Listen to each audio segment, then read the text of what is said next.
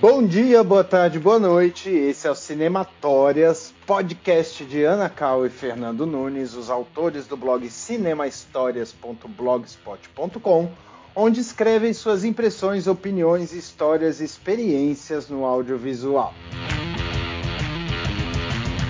Sejam muito bem-vindos, eu sou o Zeca Rodrigues e vamos hoje trocar mais uma ideia sobre mais dois temas que passaram ali pelo blog, ou seja, mais duas histórias sobre o audiovisual da carreira do Fê e da Ana. Muito bem, hoje eu queria falar, Fê, não sei se, se eu já te contei isso ou não, mas eu estudei, fiz cinema na FAP, é, aí nos idos já formado em 2005, então já há um tempinho. Mas eu penso sempre muito da minha época do cinema que eu tive uma, uma passagem diferenciada por causa do período histórico que a gente estava vivendo, que foi exatamente a transição do filme de película para o filme digital.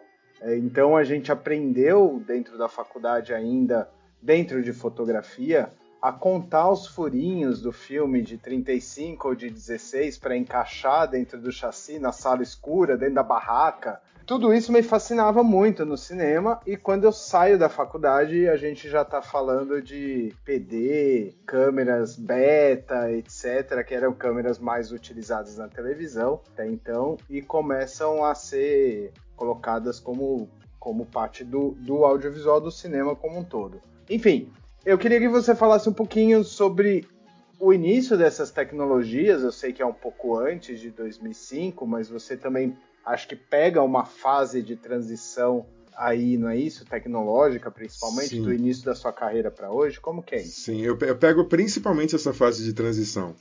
Né? Porque, como eu já falei, eu saí da TV Tupi e fui para a Globotech.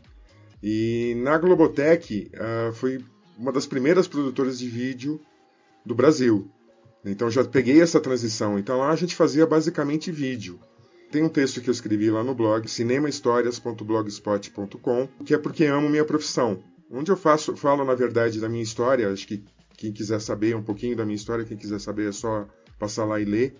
Não só da minha história, mas eu falo até, até um pouco dessa transição né, de vídeo e de cinema. As coisas eram muito, muito, muito segmentadas. Tinha turma de vídeo e tinha turma de cinema. E o vídeo era completamente desprezado. E a minha visão de fotografia mudou na Globotech por causa de um curso de fotografia, direção de fotografia que o Roberto Passi deu, que eu fiquei completamente fascinado. A partir daí eu comecei a enxergar e olhar a luz, né? Tem, tem algumas histórias sobre isso também lá na, no, no, texto. E, mas não foi só isso, né? O grande lance da Globotech também foi acompanhar os diretores de fotografia que iam trabalhar lá. E alguns diretores de fotografia de cinema foram. E teve dois específicos que. E a maioria não se dava bem, porque a técnica é completamente diferente. Principalmente na época de você fazer vídeo e você fazer cinema. Era muito diferente. Né? No, no, você tinha um monitor em vídeo que tudo se resumia a ele na fotografia. Você tinha que ter um monitor bem ajustado para conseguir saber o que você estava registrando. E os fotógrafos de cinema não estavam acostumados com isso. E teve dois diretores de fotografia, na verdade, que se adaptaram muito bem a isso.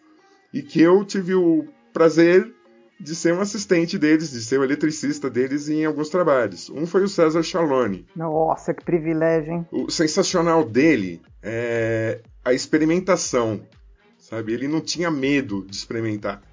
E continua até hoje pelos filmes que a gente vê, né? Cidade de Deus, por exemplo, é uma grande experimentação aquele filme.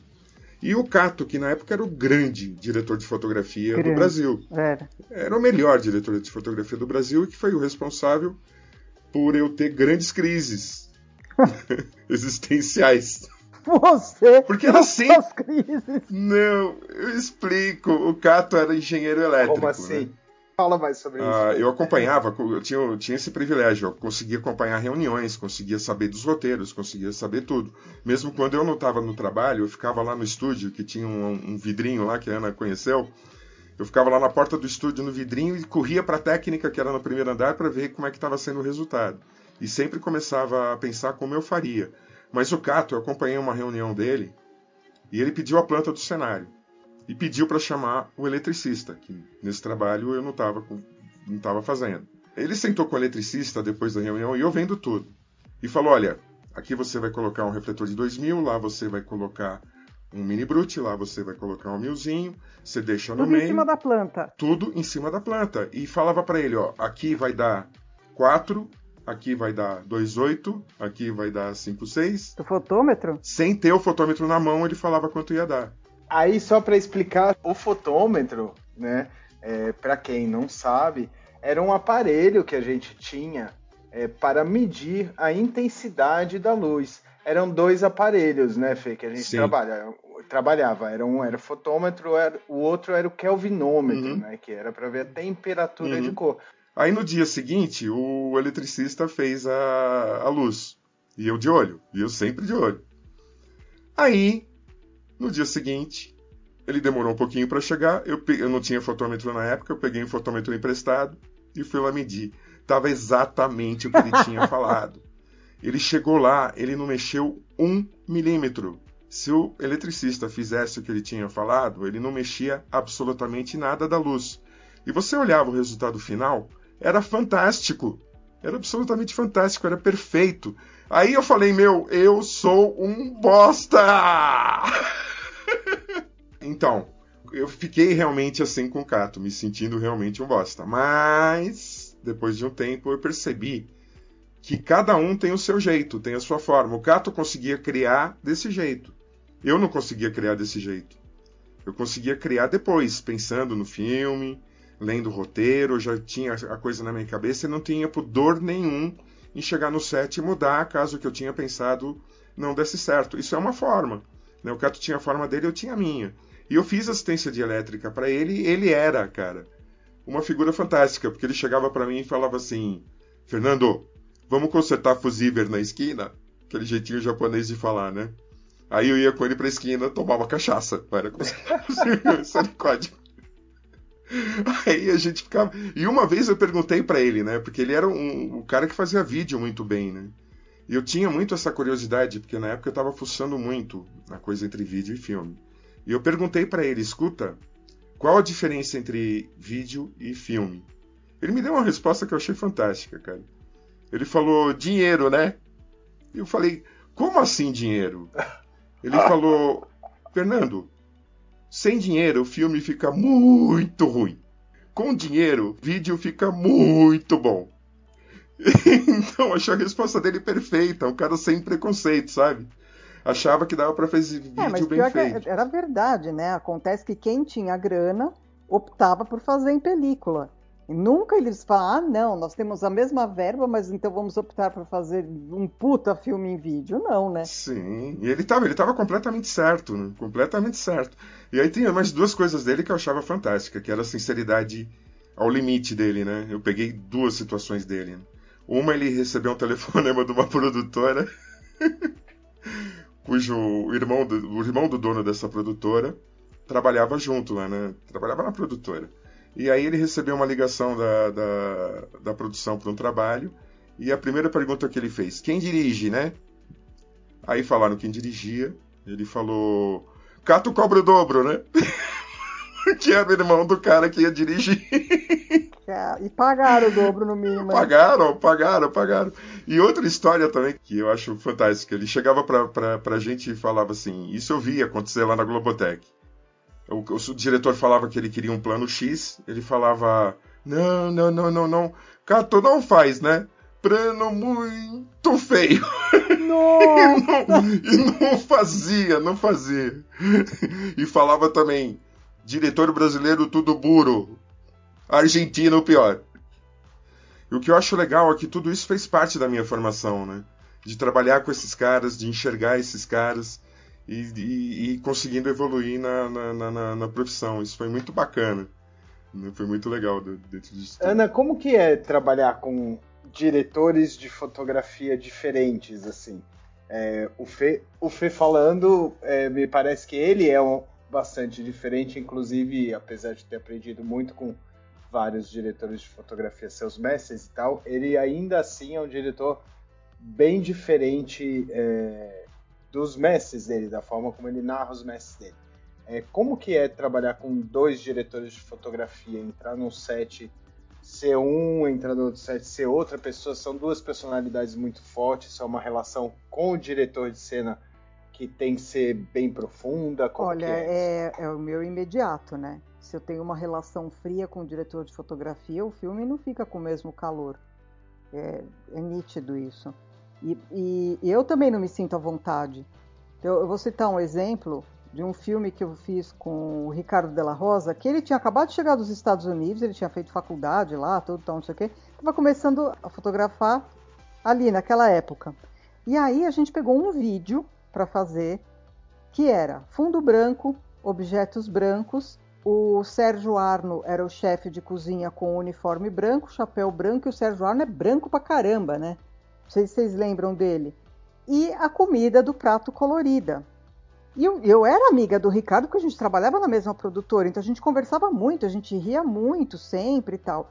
E no set, o Ricardo ficou absolutamente calado. Ele falava só com o eletricista dele baixo, ele sempre falou com o eletricista baixo, ou falava com o radinho, você nem escutava o que ele falava para o eletricista. E comigo ele não trocava, cara. Eu, de vez em quando eu ia lá, falava com ele, ele, sabe? Então, eu achei aquilo tão esquisito, porque eu tenho uma relação muito, né, direta com o fotógrafo. E aí, quando acabou a gravação, eu falei para ele: Pô, Ricardo, é, para mim é mais legal quando você conversa mais, né, no, no set. Você é sempre assim, mudo. Eu, eu senti falta de uma troca nossa. Aí ele falou assim: Ana, eu vou te contar a real. Eu tava me borrando de medo porque eu nunca tinha feito vídeo e era tudo branco com branco com branco com branco com cara branco e com comida colorida. Ele falou: eu tinha medo que estourasse tudo aquilo, eu não confiava no monitor. E aí eu tava tenso. O, o set inteiro, o filme inteiro eu fiquei tenso. Eu falei, pô, mas custava você me falar, cara? Daí a gente quebrava o gelo, né? Você vê, é, é, esse foi o primeiro filme que eu fiz com ele, mas a gente já era amigo e eu estranhei pra caramba. Tem também, por exemplo, o Uli Burtin, que é um cara que eu respeito pra caramba. O Uli é um mestre, porque ele também dirige. O trabalho que eu fiz com o Uli, ele ia dirigir quatro filmes publicitários, ele tá, faz tempo que ele está no, no, no, cinema, né, fazendo longa, mas é, pediram para ele fazer quatro filmes publicitários e aí tinha criança junto nesses filmes. E ele falou para mim, ele falou, Ana, ah, eu pedi para fazer assistência para ele. Eu falei, eu quero ver esse cara trabalhar, porque eu não pude ver muitos diretores trabalhando. Não é como o Fernando que podia assistir outro fotógrafo trabalhando. Eu não podia entrar no set de outro diretor, então eu não tinha referência como é que os caras trabalhavam. Então eu pedi para ele, eu falei assim, pô, Uli, deixa eu fazer assistência para você. Claro, ele é todo gentil, ele é todo paizão, tal, não sei o quê. E aí ele falou para mim, ele falou, ó, você dirige as cenas de criança para mim, porque com esse meu sotaque alemão, esse meu jeito durão de falar, as crianças têm medo. Então elas não ficam à vontade comigo. Então as cenas de criança você dirige, pode ser? Eu falei, opa, que bacana, né? E, é, é, e o filme do Uli era quatro filmes, eles eram todos brancos, com figurino branco, com cenário branco só que era película. E foi uma coisa muito engraçada, porque eu, eu gosto de acompanhar, eu gostava, né, de acompanhar a Telecine. E quando eu fui pro Telecine com ele, foi a primeira vez que eu vi isso. Na hora que abriu a imagem, tava pronto o filme, não precisava mexer em nada. Tava pronto, foi a primeira, primeira e única pessoa que eu vi que, que trabalha desse jeito. Porque todos os outros fotógrafos que eu trabalhei, sempre vão pro telecine e aí faz a cor lá, lá acontece a mágica da coisa, né? Que é o que o cara já tinha na cabeça, mas com ele foi uma coisa muito esquisita. Porque eu falei, meu, não tem que mexer em nada. Até o próprio colorista, ele falou assim, caramba, tá pronto. Eu não vou o quê? Gastar quanto nessa uma hora aqui para fazer esses quatro? Nem isso. Ficamos mais conversando do que outra coisa, mas ele teve que ajustar alguma coisinha. Sei lá o que ele ajustou, mas... Agora, acontece de, por exemplo, um diretor de fotografia não me respeitar. Aí é complicado, cara, porque aí eu vou perdendo a paciência com, com, com o cara. E aí a coisa vai ficando meio chata, né, pra equipe, porque eu peço uma coisa, o cara, ou o cara faz cara feia, ou o cara finge que não escuta, ou o cara me atropela. Eu deixo passar uma, eu deixo passar duas, na terceira eu não deixo mais. Porque eu falo, meu amigo, você tem a sua função, eu tenho a minha. Você pode até falar, Ana, que tal ser? Mas não me atravessar. E aí eu vou ficando meio grossa, sabe? Porque daí eu já vou, já vou virando aquela, não, você faz assim porque é assim que eu quero.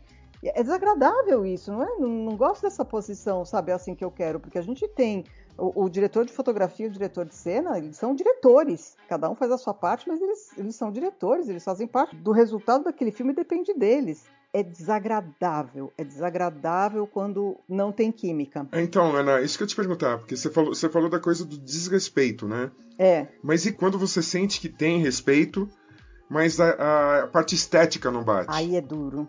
Eu falei isso no filme Simples. Que eu cheguei lá, era um, era um filme que, que o Mário da Latina pediu, pelo amor de Deus, faz, faz pra mim, Ana me salva.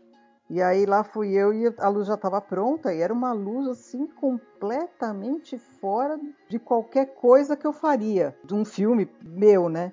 E, meu, não tinha nada a ver aquela luz, eu fiquei com vergonha. Sabe quando você fala, meu, que vergonha dessa luz? E eu fui pedir pro cara, eu falei assim, olha, não é bem isso. Vamos tentar fazer isso, aquilo, aquele outro, porque ele misturou, ele colocou uma luz verde, uma luz amarela, uma luz cor-de-rosa, uma luz sei lá o quê. Meu, aquilo era um. que era? Década de 70, mas, ou no início da TV, sei lá o que, que era aquilo. Uhum. E o cara não gostou muito. Ele não curtiu que eu pedi para ele fazer um outro tipo de luz. E não foi legal, não foi legal. Então, te, te falo isso, Ana, porque aconteceu comigo pelo menos duas vezes isso foram poucas, né, em comparação com o tempo que eu tenho de profissão. Mas eu trabalhar com diretores que esteticamente não bateu. Meu, eu não, não foi só uma vez, eu só trabalhei uma vez. Pintou outra chance de trabalhar com eles, eu não quis. Porque é muito ruim, é muito ruim quando não, não bate essa química mesmo na parte estética, né? É, bem, você, bem chato. Se você não concorda, um dos dois vai ter que engolir. Nossa, é horrível. E os dois assinam, Sim. entendeu? Então, quer dizer, se você assina, como é que você vai engolir uhum. aquilo? Você tem que assinar aquilo que você está convicto, uhum. né? Mas ainda bem, você teve poucos, hein, que você não se entendeu. Eu tive mais. eu não sou fácil. não, é que essa coisa, essa coisa da estética é, é complicado mesmo. É uma coisa assim que se não bate, cara, é horrível, horrível, horrível. E aí acho que acho que tem um complemento, né, da, da fotografia que é a direção de arte, né? Isso. É. Como é que funciona isso, Ana? Tipo, diretor de fotografia com direção de arte? Pelo amor de Deus, isso deveria ser condição sine qua non, que é o tripé, né? Eu exploro, ó, oh, Zeca, eu vou falar uma bela de uma verdade, eu exploro cada um da minha equipe. O que cada um tem de bom, eu exploro do cara. Do diretor de arte, eu exploro até o enquadramento. Só que hoje em dia é um luxo você ter um diretor de arte num trabalho. Então, fica, sabe, meio capenga, fica faltando aquele terceiro elemento ali. Porque quando você tem os três, tudo, tudo vai bem, tudo roda bem, tudo fica bonito, fica perfeito. É aquilo que você entrega que você fala, bom, aqui temos um filme completo. Fora que, às vezes, muitas vezes aconteceu isso nos meus sets, que o diretor de fotografia e o diretor de arte não se bicavam. Aí, meu amigo, tinha que ficar partando a briga, entendeu? Agora eu não entendo por que, Fernando, que o diretor de fotografia às vezes não se bate com o diretor de arte. Isso que eu ia perguntar, isso acontece, Fê? É real? Acontece, acontece na real sim. E também comigo acontecendo poucas vezes, mas aconteceu. O que acontece é o seguinte, cara, a gente, a gente sabe, o diretor de fotografia sabe a luz do filme. Né? Ele sabe a cor do filme, ele sabe a estética do filme. O diretor de arte também. Só que a gente é, é que está lá dando esse clima. E o diretor de arte, às vezes, bate o pé com algumas coisas que o diretor de fotografia sabe que não vai dar certo. Essa é uma coisa. Outra coisa é briga de ego mesmo. Né? Quando os dois têm um ego muito forte, aí segura, amigo, porque os dois vão praticamente partir para porrada. Tem uma frase que eu já ouvi algumas vezes, assim, que é, é absoluta verdade. Uma, uma direção de arte ruim necessariamente não estraga a fotografia. Às vezes a fotografia consegue salvar, entre aspas, a direção de arte. Mas uma direção de arte excelente pode ser completamente estragada por uma direção de fotografia ruim. Por aí acho que já dá para sentir os pesos, né?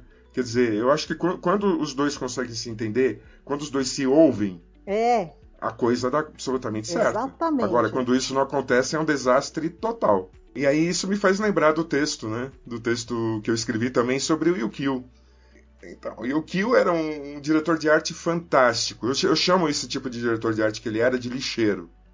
Ele era capaz de. A gente precisava de um set de emergência, por exemplo, em campanha, precisava montar alguma coisa de emergência. Ele olhava do lado, via o que tinha e saía cenários maravilhosos. Né? Sa, saíam, assim, uma direção de arte perfeita, com o que ele tinha na mão. E é raro você ter diretor de arte assim. Não, e de bom né? humor, né? Sim, ele, ele era fantástico. E além disso, era multimídia, né? Porque ele, ele deu uma de ator, inclusive num filme muito antigo da, da Sempre Toshiba, que era. Virou um bordão isso, né, na época, que é La Garantia Soy Yo, que ele fazia um japonês paraguaio. Então, ele, tinha, ele tinha esse lado, ele era cantor, ele era músico. Eu trabalhei poucas vezes com o Yukio, foi uma pena. É uma pena mesmo, viu? Você deixou de conhecer um grande diretor de arte, uma grande pessoa, assim.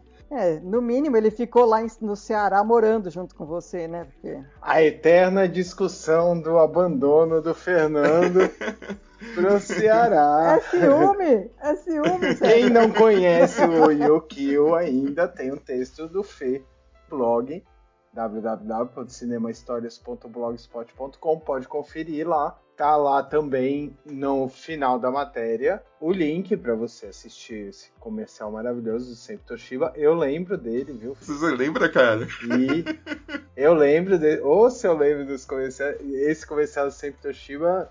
Se a gente pode falar daquela época quando as coisas viralizavam de verdade, né? Porque a gente via um comercial e ia ia para o nosso meio e viravam bordões, é, né? Exatamente, total.